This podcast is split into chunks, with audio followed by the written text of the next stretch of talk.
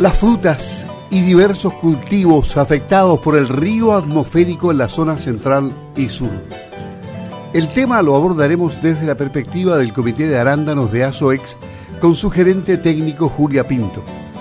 Hola Julia, muy buenos días. Te habla Luis Márquez, ¿cómo estás? Hola, buenos días Luis, ¿cómo estás? ¿Todo eh, bien por, acá, por allá? Acá no ha llovido eh, hace muchos días ya y no hemos tenido presencia de río atmosférico, por lo tanto hemos estado solamente preocupados de las cuarentenas de, de la pandemia y nada más, que es nuestra preocupación constante. Pero ustedes han tenido de todo, una mezcla de cuarentena, de pandemia y de lluvia torrencial con este río atmosférico. Ha sido una extraordinaria lluvia veraniega y sin precedentes cercanos no solo arrasó con casas y vehículos, sino que también con cultivos de todo tipo. ¿Cuál es la visión y cómo dimensionan los efectos negativos de este fenómeno atmosférico en el sector ustedes, Julia?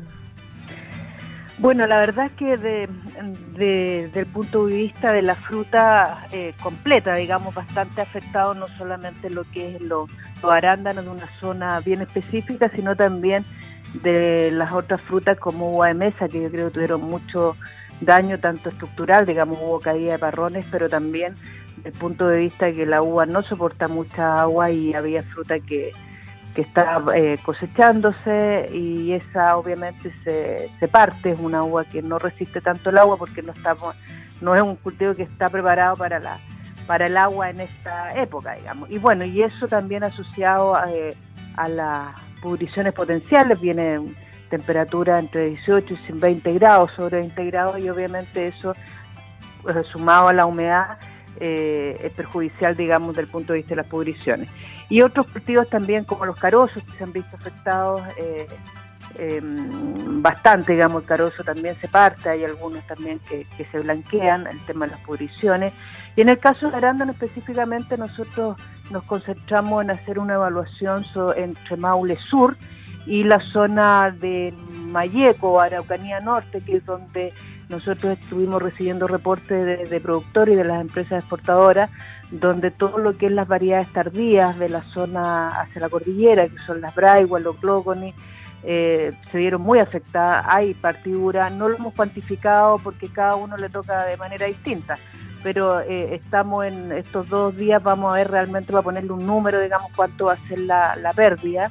pero efectivamente hubo mucha fruta que, que, se partió. Y bueno, y también tuvimos eventos no solamente el viernes y sábado, sino el día domingo en la zona, por ejemplo, de Traiguén, donde hubo eh, granizo. Y obviamente toda la fruta que estaba cosechándose, que estaba ya lista para cosechar, esa fruta que se pierde para el mercado fresco. Y, eh, y hay que ver también el impacto, como digo yo, de las partiduras y de las potenciales pudriciones. Claro, eh, bueno, acá, como decíamos, en el sur no hemos tenido ese problema, hubo lluvia suave los días previos a la llegada del río Monférico, fue, da la impresión como una colita de este, pero suavemente no, no pasó nada. Y, ahora inclusive eh, empiezan a subir las temperaturas, por lo tanto van a tener mucho sol para la cosecha acá de, los frutos. Eh, hoy día, por ejemplo, vamos a tener 23 grados de máxima en Osorno, 24 mañana, 27 el miércoles, 28 el jueves, 30 el viernes. ¿Te fijas cómo va subiendo? Exactamente. Bueno, ahí en la zona, yo diría que ya la Araucanía sur hacia el sur, digamos, en la zona que están ustedes, eh, hay que, efectivamente ahí las altas temperaturas, ahí vamos a tener el otro, el efecto que lo tuvimos hace una semana, no la semana recién pasada, sino la antepasada, que tuvimos problemas de altas temperaturas en la, en la zona eh, sur también, digamos, centro-sur, en la zona de Los Ángeles, en la zona de Temuco y también en la zona de ustedes temperaturas altas, que eso también afecta a la fruta, digamos. ¿Y cómo, cómo la afecta? ¿De qué manera? La fruta obviamente se empieza a, eh, nosotros hemos hecho estudios que temperatura, que, eh, cosechan con temperatura sobre 30 grados el fruto se ve afectado. Eh, obviamente aumenta su, su, eh, maduración, digamos, es decir, vienen dos o tres días de temperaturas altas, rápidamente avanza el estado de maduración de la fruta, pero además, como te digo, esto de cuando yo cosecho sobre 30 grados, la fruta se ve afectada, se ve fruta más cansada, y por eso nosotros tratamos de eh, cosechar por la zona más hacia el centro eh, muy temprano en la mañana, obviamente acá hay menos eh, rocío en las mañanas normales, digamos, no estamos hablando de estos tres últimos días, entonces se puede partir muy temprano para evitar el calor extremo en la tarde. En la zona sur en, general en la tarde se cosecha porque tampoco no es tan extremo el calor, pero cuando vienen estas olas como la que tuvimos la semana antepasada y potencialmente ahora hacia finales de esta semana eh, puede ser perjudicial y hay que apurar, digamos, la, las cosechas y las frecuencias de cosecha, que la fruta no se me vaya quedando atrás y eh, llevarlo muy pillado el huerto. ¿Y cómo ha estado el avance de las cosechas en general en el país en este ambiente de pandemia, Julia?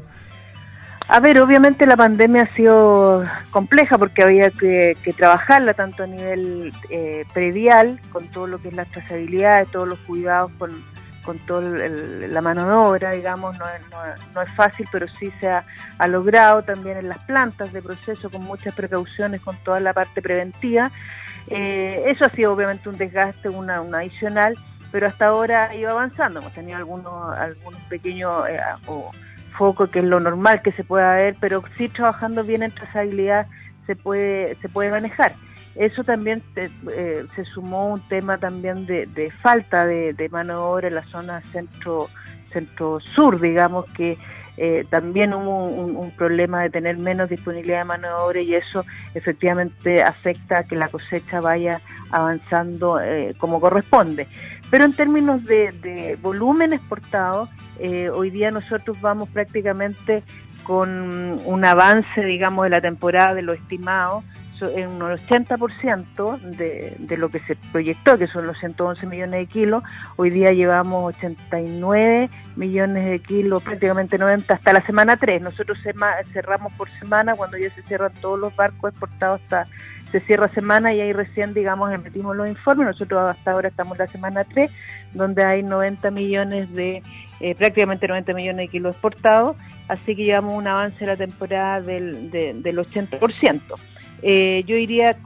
comparativamente con el año anterior, llevamos un 3% más, digamos, que el año pasado eh, o la temporada pasada y bueno, ahí empiezan a reflejarse algunas variedades nuevas que empiezan a tener un, volumen importante sobre 2 millones de kilos eh, y también las bajas de otras que son de, mediana o a mal post cosecha que se han ido, que son variedades que van en, en retirada, digamos. Así como están las cosas y con la experiencia de las cerezas en el mercado chino, donde se caen los precios por una información falsa, me imagino que hay un permanente estado de alerta en todos los sectores exportadores, ¿o no? Bueno, siempre eh, eh, se está alerta de todo lo que pasa en, los mercados. Eh, en el caso del arándano, que es lo que nosotros tenemos más, más cercano y información más que, que, es lo que pasa con respecto a algunos mercados, nosotros recordar que eh, Chile hace muchos años atrás mandaba prácticamente sobre el 90% de la fruta a Estados Unidos, digamos. Un, un cambio de, estrategia, digamos, de diversificar mercados y hoy día nosotros estamos eh, prácticamente de lo que hemos eh, enviado, volúmenes de un 48% al mercado de Estados Unidos, de Europa casi un 40%, estamos en un 39% de Europa y al lejano oriente a un 12% y ahí dentro de ese 12% obviamente que está China. Entonces nosotros tenemos una, una canasta un poquito más diversificada en términos de cualquier impacto que podría pasar, como lamentablemente pasó en la, en, la cereza, em, que el impacto fue bastante, y ha sido bastante eh, duro, digamos. Hay que recordar que el 90% de la cereza, sobre el 90% se van al, al mercado eh, chino, es el gran demandante del producto, con muy buenos precios y dado esta noticia, eh, que jamás ha sido verificada por los organismos oficiales y trae su impacto que no ha sido eh, menor, digamos. Pero pese a, todos los contratiempos, la proyección de la exportación de, arando, de arándano es buena, como tú decías, van a llegar a las 111 mil toneladas.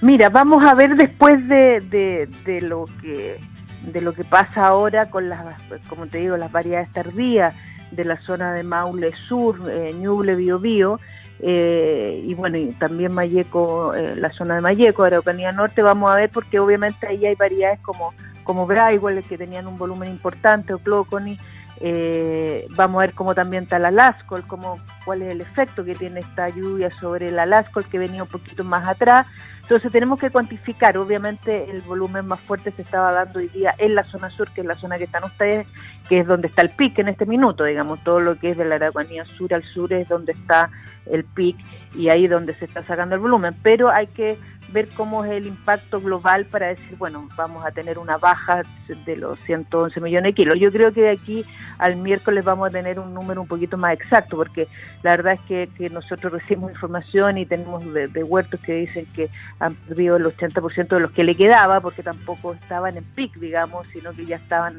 eh, saliendo, estaban en el último tercio de, de estas variedades. Entonces hay que cuantificarlo bien. Yo llamaría ahí a cuantificar bien el daño eh, para tener un número más certero de o más eh, relativamente certero del volumen que se va a perder. Por mientras, digamos, obviamente toda la, producción que está eh, que le cayó lluvia y que mm, efectivamente estaba para cosechar, esa fruta obviamente se, se pierde, se va a otro destino, no al destino fresco, y hay que ver lo que queda de eso, ver cuánto es el daño, digamos, en términos de partidura y obviamente tomar todas las medidas preventivas para evitar eh, la proliferación de, los hongos. Finalmente, te cambio de tema. Oportunidades tributarias y legales benefician la implementación de recambio varietal en Chile a través de la ley 21.256 que se promulgó el año pasado y que establece medidas tributarias que forman parte del plan de emergencia para la reactivación económica y del empleo y se dice que las medidas beneficiarán el recambio varietal. El SAC tiene 700 opciones varietales distintas de sobre 25 especies frutales diferentes. ¿Los productores están plenamente informados de, de lo que tienen que hacer respecto a este tema? Mira, los está informando, hay empresas que están, que son, digamos, eh, que están en, el, en la comercialización de, de las nuevas variedades están informando, digamos, al, al, mundo frutícola en general, digamos, y obviamente a nosotros como Comité de Arándano nos interesa mucho el tema del recambio varietal. Sabemos que muchos productores el impacto eh, o, tomar la decisión de cambiar la, variedad no era menor, porque el tema de la buena variedad, la que se paga royalty, efectivamente eh, eh, un costo no menor. Ahora, eh, esto es algo bastante específico y bastante que hay que entenderlo bien. Entonces, ahí están los abogados, la gente de contabilidad, que son los que de alguna manera están transfiriendo cómo, eh, cómo aprovechar este incentivo que hay y nosotros también vamos a ser parte de eso en las próximas capacitaciones eh, para que se pueda entender bien y que realmente se aproveche. Sí, lo último que, que dimos a conocer la semana pasada es que que lo que está contenido en el registro de variedades protegidas del SAC, eh, sobre todo las que no están en el registro para optar a los beneficios de esta ley, es decir, tienen que estar en el registro para que opten a los beneficios de la ley. Y eso lo están explicando y, y esperemos que sea beneficioso para el sector, Julia.